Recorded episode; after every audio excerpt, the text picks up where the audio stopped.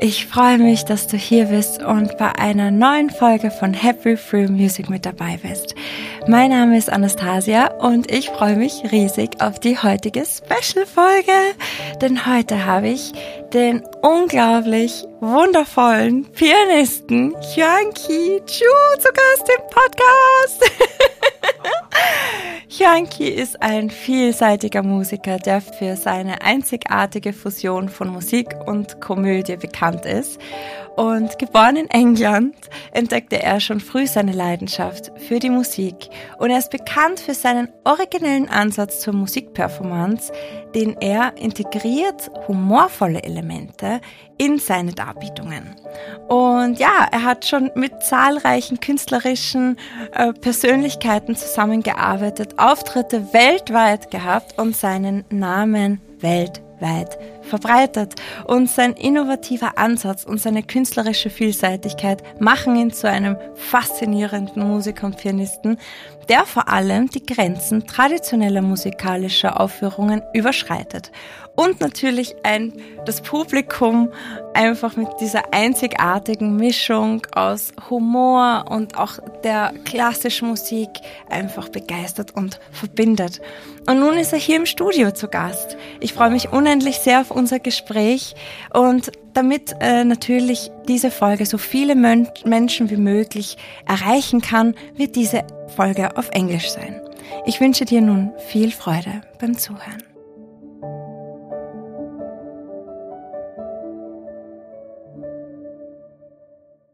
Hello and welcome wow, to the what an podcast. intro. Was für ein intro. I, I, I hope you're going to add like crowds of applause and cheering after that. Of course we do. Of course we Post do. Post production. You get it.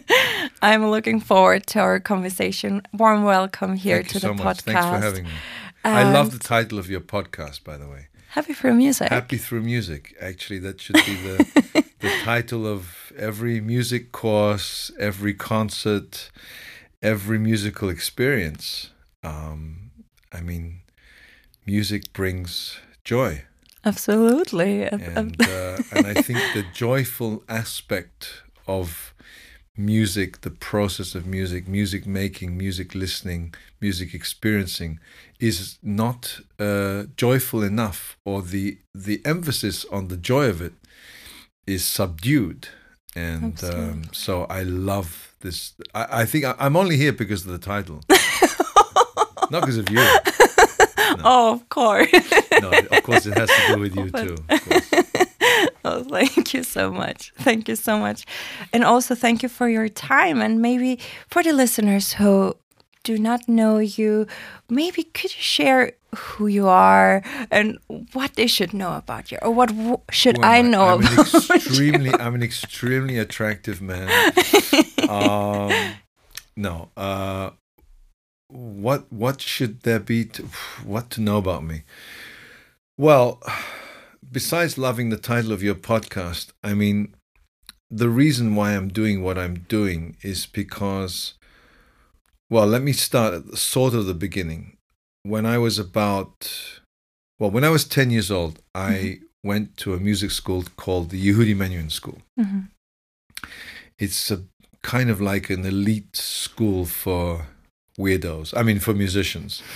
A bit like Hogwarts, you know, in Harry Potter. Oh, yeah. Except instead of magicians, it's musicians.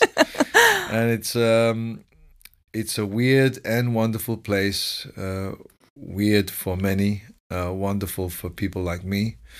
Um, but uh, to be very honest, and in by no way do I mean it to be modest or humble. When I got to that school, I actually thought they're going to kick me out Mm. because um, I'd only been playing the piano for the for about two years, and my audition piece was Bach First Prelude in C major, da da dee da dee da da da da da da da, you know. And somehow I got I got into this school, this incredible school, which at the time only had about forty five students, and I arrived there. And my roommate was two years younger, and he was playing Rachmaninoff third piano concerto, which is one of the most difficult piano concertos on this planet. Uh, the guy next to me was writing an opera, and then I would go to, and then there were people who would be listening to Messiaen or whatever, and they would just be dictating it perfectly. And uh, you know, I was just playing Bach First Prelude, so I thought, okay, they're going to kick me out. And after each summer holiday, I, I returned and I thought, wow, I'm I'm still here. And while I realized that I was among geniuses, uh, and maybe you know, I, I, I thought maybe there is one reason why I'm here is because I love music more than anybody else in the world. And that was a feeling that I had. And that was what gave me the qualification, so to speak, to belong in a school like that. And um, and it's a feeling I still have today. I still feel like there's nobody that loves music more than me. I mean, there's no way to measure this. It's a completely subjective thing, you know. I, I, I, mean, I don't know if there's a Guinness World Record, but I definitely would apply for it. I, I, think I am the one that loves music most in the world. And when I was about um, 12 years old, I would go to concerts, and I'd be sitting there and thinking, "Oh, something doesn't feel right," and actually, I have this feeling that I want to leave. And at first, I couldn't understand this feeling. Uh, later, I analyzed it and I realized that the ceremony surrounding classical concerts is so super serious, super elitist. It feels like a funeral, it feels like a professorial lecture. Um, artists walk on dressed up in a penguin suit. They don't even say hello. I mean, what kind of occasion do you walk into a room and there's like whatever, 500 people there, 2,000 people, however many there are, and you don't say hello? I mean, in a pop concert, an artist walks on and says, Hello, Glastonbury, or whatever, you know, greets course, the audience. Of course. No, classical musicians, they're mm. above that. They're above greeting their lesser mortals. And um and then just just the whole feeling of it just felt very claustrophobic, very very stuffy. And I, I, I wanted to get out. And then I thought, wait a minute. I'm the guy that loves music more than anyone else on this planet. And I want to leave the concert hall. Houston, we have a problem. Mm-hmm. Because if I want to leave, then how? What chance do these people have? So over time, I realized that, uh, and that's the first thing, that's why I love the title of this podcast, because I realized that the joy and the passion behind the whole world around classical music is very lacking. Mm. And um, I thought if I ever get a chance to do something about this, um, I, I'm going to try my best. And so this is why I'm doing what I'm doing uh, not because, um, well, to be clear, what what is it that I'm doing? Uh, I love classical so much that I want it to reach as many people as possible. Um, kids, uh, people that might not have had access to it, um, and uh, I realized that the classical world, let's call it that, is alienating. It makes people afraid of classical music. Um, and I wanted to get rid of all those stigmas and to just make classical music more accessible. Uh, not by making fun of it, not by dumbing it down, not by uh, taking any any of the serious approach to it. I'm a super serious musician. I'm a super nerd. I'm really a nerd.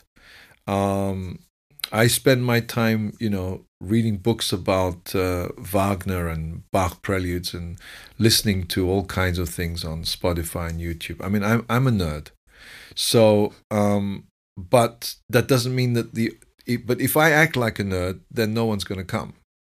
So you have to f- make ways to make classical music presentable um, for the young person or for the person that um, likes to wear jeans and uh, not dress up, or for the one that normally listens to pop music but doesn't mind a little bit of classical once in a while, mm. but would never venture to go to a concert hall because they're so afraid. They don't know when to cough. They don't know what an opus number is. You know, they don't know how many symphonies Dvorak wrote. Who cares, Mm. right? All this stuff is so unimportant. Um, and I think that the that the world of classical music, if it cares about itself, if it wants to have an audience, if it wants to have longevity, has to totally refresh and revise the way that they do things. And I'm talking from every level. Amen I'm, to that. I'm talking about the promoters, the conductors, the artistic directors, the, the critics, the music critics, the audience goers, the subscription members, the teachers, the students, the players, everybody. Yeah. Everybody. There's not one person that has to be uh, unscathed. But I feel that a lot of people are in this for the wrong reasons or true. for misguided reasons. There are a lot of people who are in very powerful positions, sitting on top of chairs of of boards of uh, symphony orchestras or concert halls or whatever, and they never even played a note of music in their life, or they have no interest to to to listen to to music listen or, or to whatever. the music. Yeah, Mm, Um, those people should not be in those positions. absolutely. wow. Um, and uh, yeah, and it, it just goes all the way from the top to the bottom. Wow. So um, that's my long speech. There's, I know there's other stuff going on in the world right now, which is super important. I get it, but this is also important too. Of it- course it is, and I also I have to say, music is also like a connector. It connects people. It connects. It unifies. It. it I mean, now when when then now it's so impossible to be together to get together. I mean, it it sounds so spiritual and oh my gosh, boho like I don't know, but no, I mean this this is real and now it's now actually not spiritual and and Yeah. and, and boho at all. I don't even know what that means, but I'm just quoting you. Uh, but it's not. It's actually very realistic and very Yes. pragmatic. Um, I'll never forget my experiences when I was a student in New York City and going to play football in Central Park. Soccer, as they call it there. It's called football, guys.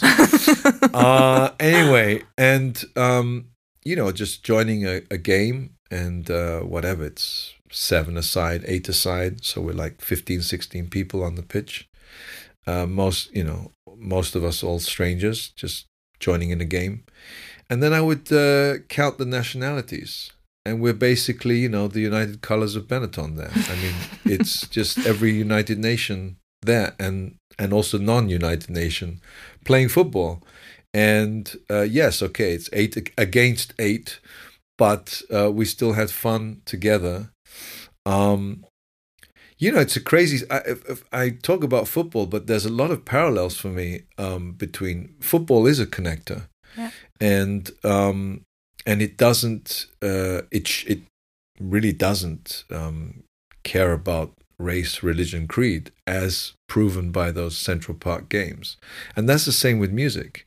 You can have a string quartet, a choir, an orchestra, um, a group of people playing together. You can never even have people like playing completely different types of music.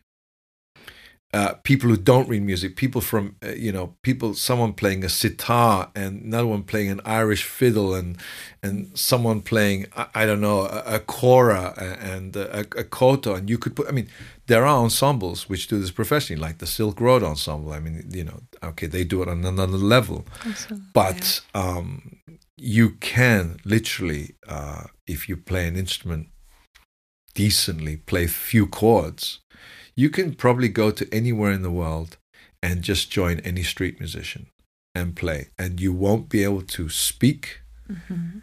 the language, but you will be able to make a friend for at least a few minutes. So that is the power of music. It's not it's not bull. It's real. It's real. Wow. Wow. Thank you so much. This was. I'm like speechless here. you made me speechless in the beginning Yeah. on the podcast. Wow. Thank you so much.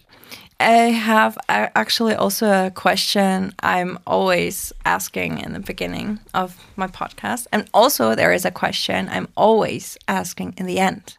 Sure. So that's like the mark ask, of ask this. away. Sorry, Because- I talk too much. No, I, I don't no. even let you ask questions. I'm just like, welcome No, to my show. welcome to my show. This is called Happy Through Music with Jackie have as guest here, Anastasia. She's wonderful. Anyway, You're fantastic. Please. wow, so cool. Yeah, I mean, the question is, and this is actually a question you hear a lot in interviews and get to, yeah, get to answer in every interview. But in this case, I am asking this question to musicians, or this question musicians, and this question is like, yeah, bringing the inside of a person outside in a very quick way. And it's if you have to describe yourself in three words, what would the three words be?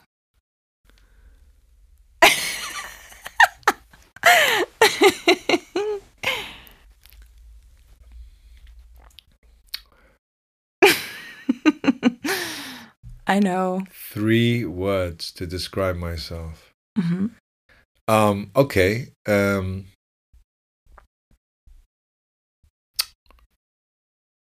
uh, friendly. Um,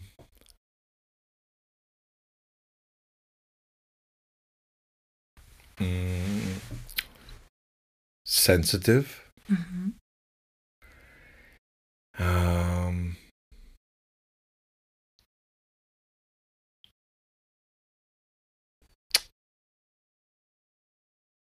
observant. Wow. hmm I don't know. I just made that up. Those three things sounded really good. Yeah, if someone says that about me it's my epitaph, I'll be like, all right, it was worth dying for those three. wow. Wow, so special. And I have to say, this is every time a this atmosphere here in this room after this question, or when I'm asking this question, it's like completely changing because then you have to, I mean, three words is super difficult. I mean, and it's all every day and maybe other free words. Yeah, I think if you asked me this- in one hour, they would be completely different. or in an hour Yeah, yeah, yeah. so it's it's int- very interesting i have to say. Fantastic thank you so much. So yeah maybe also about your musical journey. You already mentioned you you have studied in england went to new york. Maybe here also a short glimpse in your musical journey how you discovered like the passion the also the passion with classical music and um, also the comedy now how it how your journey like built or got from the beginning to where it is now maybe in a short glimpse in this case it's- A it's quick overview like- chronology. yeah Oh my goodness. Okay. Um, well, we'll miss out the whole Big Bang and all of that. Uh, well, okay. I went to school at ten. Um, then I left for New York when I was seventeen. Mhm, Went to study at the Manhattan School of Music, mhm. and um, after a few years, well, what happened was in my second year, my mother passed away, which was, of course, uh, a big event. Mm, and um, so that kind of threw me off course mm, uh, of course. And uh, then i that kind of projected me to come to vienna actually for, for and I, I spent two years here. Because i had two very wonderful friends uh, one you already mentioned Alexei Igudesman and another one a violinist called julian rachlin. And we are and were a trio of friends, and those two were already living in Vienna. And they said, "Hey, man, you're having such a tough time dealing with the death of your mother and all that. Why don't you just come to Vienna and and take your time to grieve and whatever, deal with it here, where you're going to be amongst friends." And um, and they did that. They they uh, I lived one year with Julian, one year with Alexei, and they were very supportive, very helpful. Um, I, and so um, that those those two years were extremely important for me. I um, lost my way for sure. I was not uh, focused. I wasn't practicing that much. I had lots of doubts about life, about music, about myself, etc. Um, but on the other hand, there were also incredible things. I fell in love. I uh, I discovered uh, wonderful things. I had a chance to try other things, which would then become very important to me later in life. For example, in those two years in Vienna, I would meet a cellist actually called Laurent Cirade from a group called Le Quatuor. And Le Quatuor is a group that does um, music, theater, comedy. And it was always an interest of mine to integrate uh, theater, theatrical aspects and humorous aspects into a concert in a way like an opera. Mm. And I never understood why a concert program uh, has to be so set in stone. Mm-hmm. Um, mm-hmm. I don't know. It's a it's a fake tradition. We're we're we're living in a tradition of classical concert programming now, where basically you could almost take any um, calendar brochure from any concert hall and just tear off the cover and put on another cover and it would be exactly the same because it's the same pieces it's the same people. Uh, it's always overture concerto with a soloist usually pianist usually violinist. You'll rarely have an oboe concerto or trumpet concerto or whatever. Interval symphony. Mm. that is so mm-hmm. boring I mean, there are other pieces besides overtures, piano concertos, and symphonies. There's so much out there, mm-hmm. and but that seems to be the standard fare, and uh, which I also find extremely unimaginative and ridiculous. Um, in any case, um, so I, I, I was thinking, so I, I, would meet people like Laurent.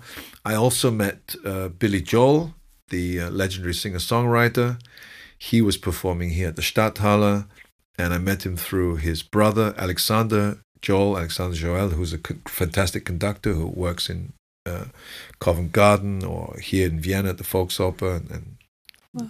uh, one wonderful musician who I've worked with as well, and um, and Billy would become an important part of my life later on as well. Uh, so in my personal and I and I you know, I'm, I'm now speaking to you in Vienna. So as you can see, Vienna became my home. So those two years, even those two years were very difficult years, very challenging years. I reached rock bottom. They were tragic years, uh, mourning the loss of my mother and all of this. On the other hand, um, the amount of special friendships I developed, um, and also the the type of working relationships that I would discover. Here and start. It, it, they all happened in Vienna in those two years.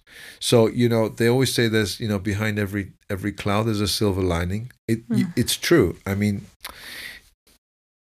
life is a mixture of sunny days and rainy days, and you need both. You need both. Think about it. If you're a farmer, you don't want there to be sun 365 days because you will have no crop.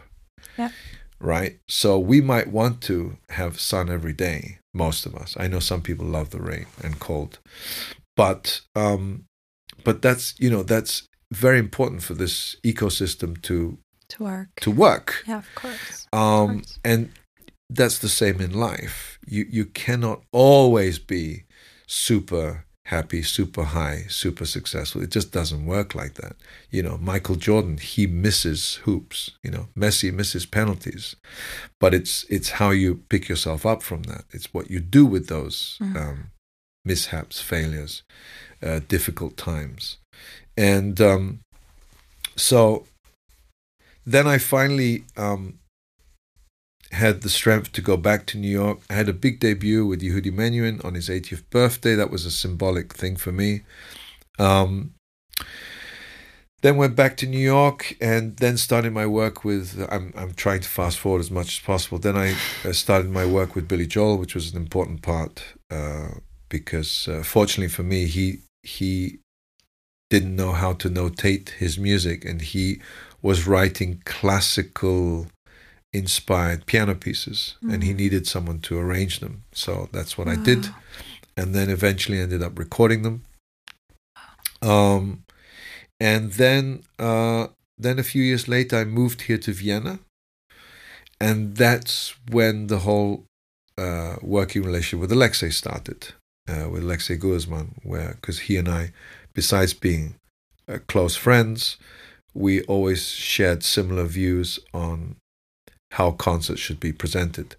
And we basically decided okay, we might not be able to change the world of classical music, but at least we're going to create concerts that we would like to go to ourselves.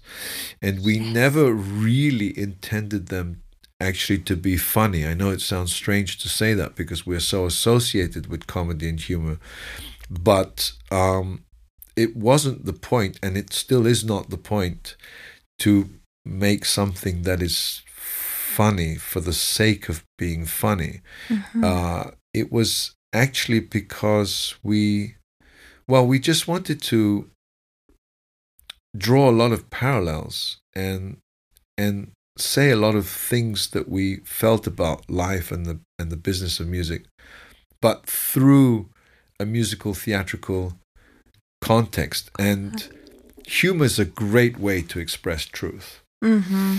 Um, Absolutely. I mean, we should be in a world today where free speech is being uh, sabotaged, and uh, yeah, I mean, I, I do I am concerned about whether free speech is how how long it might continue for. Mm-hmm. Um, it's certainly being attacked, and when you have comedians, real comedians out there, who are not able to um, express themselves freely mm-hmm. in a Western supposedly free world. Mm. I'm not talking about some cultures where you know you can't even say certain where it's very tight, strict rules. Mm. But supposedly in the Western free world, you know, you're, I mean, what's the First Amendment? That you know, the right to to say to say whatever you want. Yes. Right in Absolutely. America. So, but I don't think they're living up to that right now. If they're if they're canceling comedians left, right, and center. Mm. So, um, so humor is a great way to um, express truths. It's also a great way to be creative and it's a great way to uh, evoke emotions. Evoke right? emotions. Absolutely. Oh, I have a question. Go for it. With actually prepared because I wrote, yeah, that comedy can evoke emotions and a wide range of emotions, right? And how do you use humor? How what? How do you use it? Like, how do you use humor to convey specific emotions in your music? And also, and what kind of emotional response do you aim to elicit from also your audience? What is it? Wow, I didn't know there would be such deep, intelligent questions. I'm in trouble now. Uh, mayday, mayday. uh,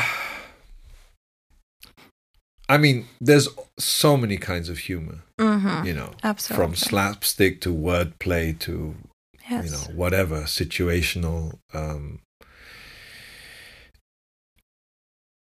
I think there are too many examples really um, for me to to cite at, at this moment, but I think when you take something that's truthful and you slightly exaggerate it, but only slightly, then you enter this realm of, well, obviously, this is poking fun. So there's room here to, to laugh or snigger or, or whatever, or don't find it funny or whatever. But through that, if you that that gives you a lens to look in and go, wait a minute, but how much is this really exaggerated? And then if you if you have that moment of self reflection afterwards, of reflection afterwards, you can kind of take take it down and go, ah, maybe they meant this. Maybe wow. this is what's being revealed. Wow. As far as the second part of your question as to what response do do I try to elicit, to be honest with you, you know, never really cared about the response Mhm. and never tried to force a response.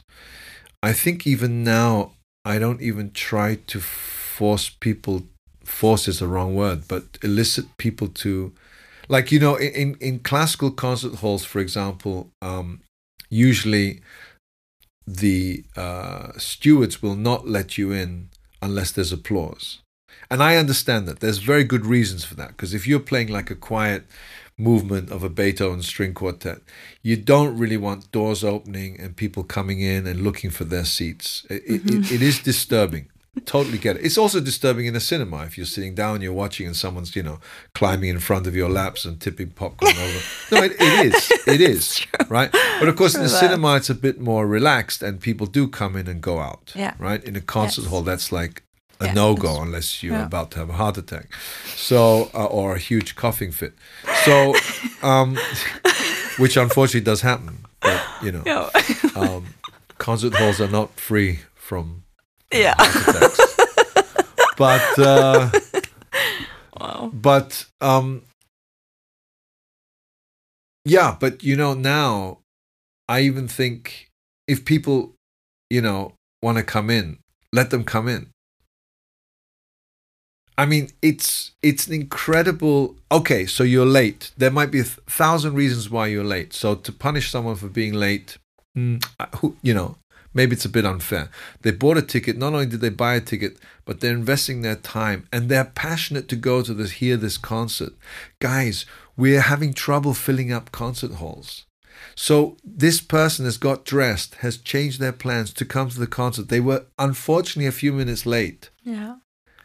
Let them in. Yes. Yes. And I say that at my own. I- I know that when I'm going to be playing that slow movement and someone's walking in, I see it out of the corner of my eye. I know I'm going to be regretting that I said this, but I will still say it nonetheless because we need to relax all these stupid measures.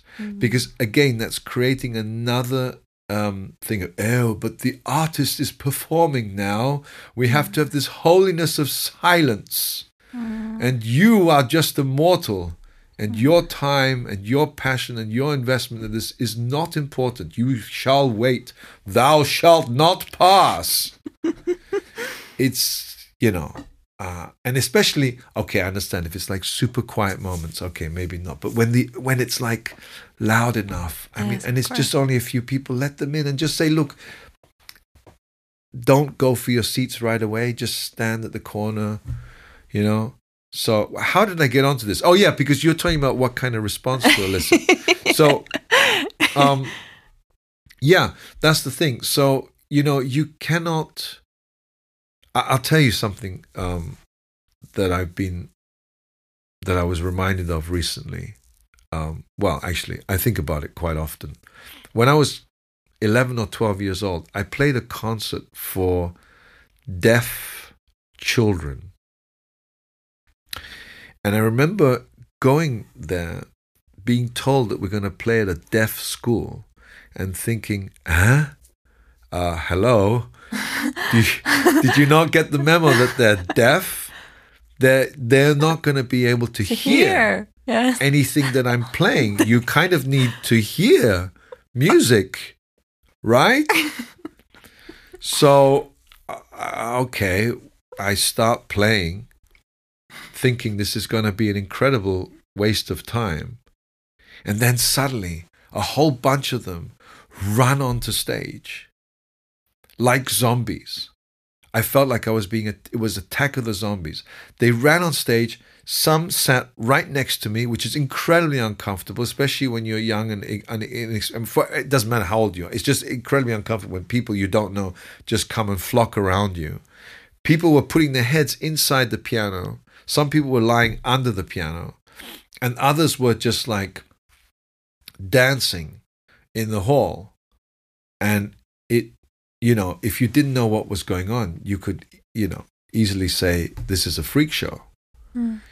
And I remember thinking, What is going on? I actually played a second time for deaf school. Uh, this time I knew what was going to happen. It took me some while to to digest this, but I realized this is how powerful music is. Yeah. That you don't actually even have to hear it, as Yeah. these kids proved. And they reacted more viscerally, more energetically, more passionately to this music than any audience in Carnegie Hall or Konzerthaus or Barbican Hall or whatever. Those people in there are, you know, they're rattling their jewelry, as as John Lennon would say. These kids, they have no jewelry. They don't care about the social status of being at Carnegie Hall. They're just reacting to the vibrations, to the sensations. And they want to be so close to it. That's why they had to put their head inside the piano. And they were moving. And that's when I realized okay, you can say it's a universal cliche, but this is absolutely true. Music is powerful Yes. and it absolutely reaches. There is a um, a therapy. Um, I think it's well, I'm sure it has some scientific name, but I Mhm. think it's some kind of Mozart therapy Mhm. actually, where I think even the clinic was founded here in Austria, if I'm not mistaken, Mhm. where women who have difficulties with pregnancy Mhm. go to these clinics and they put on specially designed headphones and Mozart is played and they're special headphones because they somehow go beyond the uh, auxiliary oscillary um, muscles and nerves and they go Mhm. they penetrate the bones and, and muscles on a very deep level Mhm. and this combination of Mozart and the way these headphones transform this sound into the body cure or enable women to get pregnant or keep their babies. Wow. Yeah. That's huge. That's incredible. Yeah. Absolutely. So, music is far more powerful Yes. than uh, just clicking uh, clicking something on Spotify or playing in a concert hall. This is it's really happy through music. Imagine the happiness when that when that child is born. Yes. That was through music. That was for music. Yeah. I'm also like, this is also why I'm doing what I'm doing, and it's also why I'm working with musicians. I have a like a, a room where I'm having clients and giving their helping musicians through crises because of course musicians also have crises and going through some stuff and also anxiety before stage and stuff like that. And I'm also working not only for musicians as a musician with musicians but also with music with the element of music because music is also a therapeutic yeah like mm, how do I say skill or not skill it's like power. It's it's a therapeutic power you can use and it for the musician especially is important to use the music to get through some things because words sometimes and i think especially for musicians are not helping as much or that much as music does. So i'm, I'm having a grand piano next to my office where i'm getting the musician and grabbing him there sit down and maybe i'm playing the music and he's only or she's only listening to the music. But also help them to express them themselves and themselves on the instrument. I'm having several instruments in my office where they can use the instruments to express themselves themselves. And I think that is so important to work with music, with the element. Well, And- not only is music uh, a therapeutic tool, as you've mentioned. yeah, I of mean, course. um, music therapy is another Of course. proof of how powerful, Powerful it is. music is. I mean, when you think that people who cannot walk, who cannot talk, either because of a, a defect at, at birth or because of an accident they've had or a coma, and then through music they're able to walk again, they're able to talk. I mean, hello, the, the proof is in the pudding. Yeah. Um, That's true. and um, it's not just um, yeah, I mean, that that yeah, that's all I wanted to say. That that music is uh, is an extremely therapeutic and calming. I mean,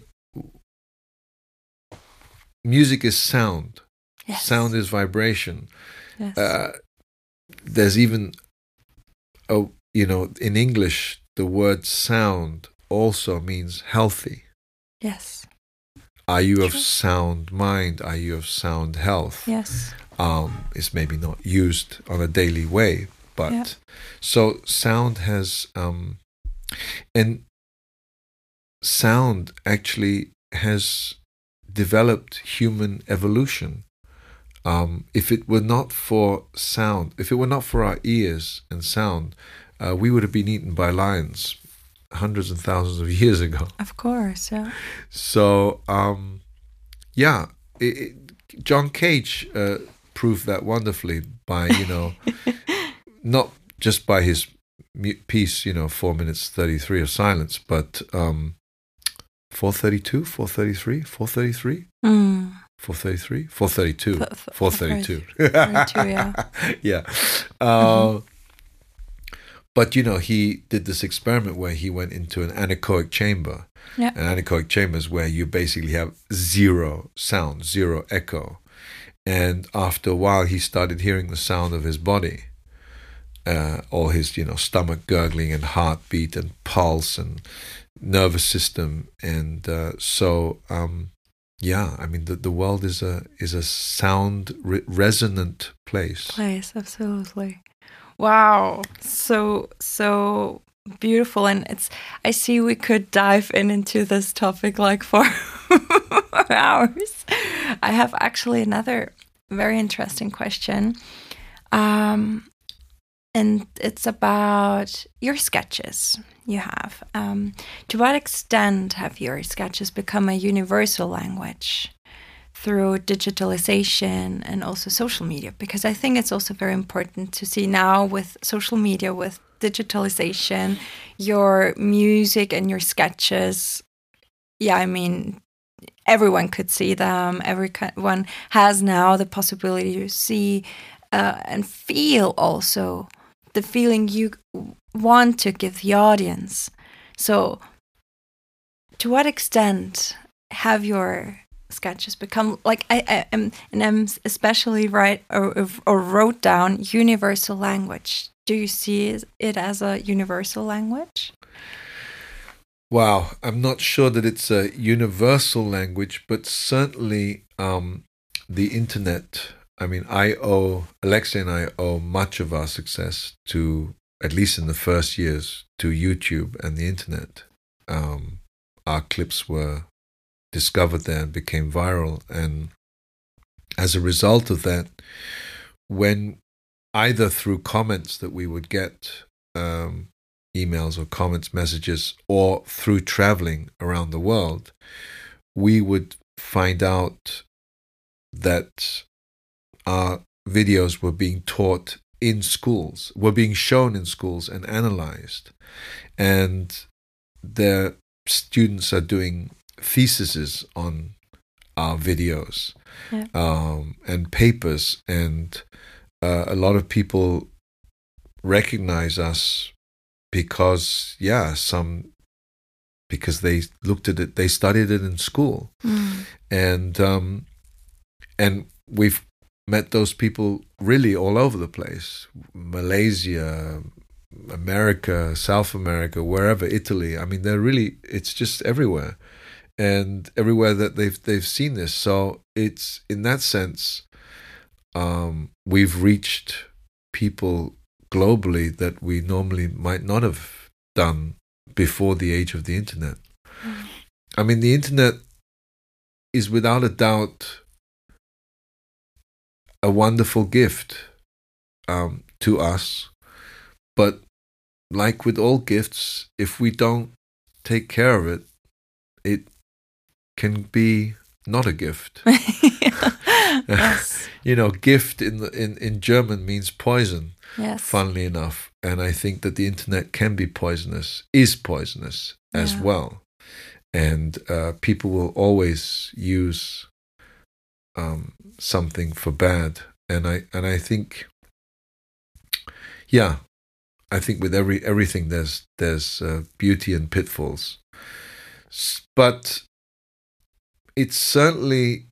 I mean, one of the things, one of our sketches is "I Will Survive," Yeah. and um, that is universal. Let's say on on several levels. Most people know that '70s disco song from Gloria Gaynor, and you know you can be from Korea or Iceland or, but I mean you you, don't need to understand the words. Um, that's that's the great thing about songs and and music. Um, and one of the things that we wanted to show in that is it's I think eight chords. It's just a progression of eight harmonies, and at one point we have a medley of all these different tunes which fit over this chord sequence, from "I Will Survive" to Tchaikovsky's Fifth Symphony, "Killing Me Softly." Um, uh, French uh, tunes like "I Will Wait for You," um, "The Falling Leaves," "Autumn Leaves," uh, Mm. Chopin, Bach. Uh, th- there's so much um, stuff that fits over these chords, and what we wanted to say on a is basically all music comes from the same place Yes. and music doesn't discriminate and it doesn't matter where you're from. Now, you were asking earlier about whether we want to elicit uh, a reaction or what are we looking for in audiences. I mean, everything, almost everything that Alexei and I did or that I do on my own is has some inner hidden meaning. But I don't really care if the audience ever gets it Mhm. or not. It's not really important. It should be just entertainment. Yes. And those that want to take the time to see if there's anything else behind it or, Mhm.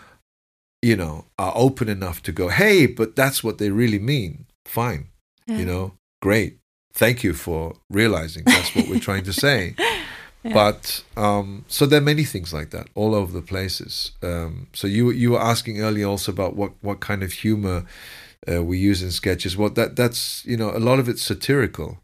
Sometimes it can be quite uh, in your face. There's a sketch called Piano Lesson, which is um, an abusive teacher played by me, who's just screaming uh, in an unintelligible language to a poor piano student Wow. who can hardly play. Probably he can play, but he's so in fear of this abusive teacher that he can't bring himself to play. And this teacher's abusive in in every single way, mentally, uh, emotionally, uh, physically. And while it's a, a funny slapstick sketch, I mean, some people, interesting enough, don't find it funny because I guess it's too close to the bone. But that was the reason for the sketch. It was to say, hey guys, there's a lot of abuse in this world. There's a lot of abuse of authority. A lot of, you know, tennis coaches, dance coaches, math teachers, whatever, parents Yes. who are just psychologically and physically and in in some cases even worse than that just abusing and terrorizing our young minds our Yeah. young bodies and um so th- that's a good example of a sketch that uses humor to say something that's a little deeper. On the other hand, if you just want to look at it like some kind of Laurel Hardy sketch, that's fine too. Wow. Well, thank you so much for also giving or diving in into also this uh, question and also giving here also a very good overview and also your view and point of view of that. We actually reached the end of our. Yes! no! no more questions. No, actually, the There's last more, right? question. Last one, okay. Absolutely last what question. five words would you use? No, now you have five. Okay. no, actually, this one is also a very deep question. And yeah, imagine yourself. You're now standing in front of your 80 year old self, Yeah. and your 80 year old Hyung-ki self wants to give you advice, Yeah. what would he tell you, and what would he tell you also for your for your audience, for the audience who is listening now? What would he tell you now? Yeah. Um, breathe more. Mm. Uh, take time to make time to spend with the people that you love and that you care about. Mm. And yeah, and do things that you love. Do things that make you happy. Because the rest is just absolutely so unimportant and insignificant. I read something the other day. Some it went something like nobody will remember all the late hours you spent at work except for yourself and your kids or something like that. Poor. Wow. Um and I think that's true. Yes. I bet you there's millions of people out there working their butts off Yes. to im- to impress their bosses or because they um, have this goal that they want to be ambitious or this dream that they want to achieve this or they want to whatever what, whatever their reason might be for staying till three four in the morning you know to make more money or to whatever you know there's there's all good reasons why one would want to stay up till three four five in the morning to do some work stay up but then you're yeah exactly and at the end of the day who remembers that Yeah. um, only you Mm. and the people who missed you while Mm. you were just Oh, slaving away mm. and what you have to show for it at the end of the day. So you might have a fancy home to show for it. You might have a, some awards. You know, you might be the CEO or something, but if your kids or your loved ones have moved away from you, then you failed. You lost. So th- this is kind of what I would, yeah, as an 80 year old, I- I'm trying to tell it now, uh, even as a 50 year old to myself Mm. now. Um, yeah, because um, time is super precious. Yeah, that's true. Wow. And in this case or in this point, thank you so much for Thank your you time. Thank you. well, and thank you so much also for your words and also your, yeah, insp- inspirational words and everything you said. I think I I take a lot from this in- interview, and I you. hope you guys too. no, it was really really beautiful. Thank you so much for giving insights, also tips, also. I have to say there were a lot of um, also quotes I will take out. Send them to me so I can quote myself. yes. Thank you so, so much for Thank your you. time. Ich hoffe so sehr, dass dir die heutige Folge gefallen hat und du einiges für dich mitnehmen konntest. Ich bin unendlich dankbar für das Gespräch mit Hyunki und bin einfach unendlich inspiriert und begeistert von seinem Weg und auch von seinen Eindrücken und Impulsen und ja, gerne lass mich auf Instagram unter nastia.music.health wissen, wie du die heutige Folge gefunden hast. Ich pack dir auch seine Website, sein Instagram-Site und ein paar Links von Hyunki in die Show Notes, falls du seinen Weg auch mitverfolgen möchtest und mit ihm in Verbindung treten möchtest oder eine konkrete Frage hast. Und ja, ich wünsche dir nun einen angenehmen Tag und alles Liebe und bis bald, deine Nastia.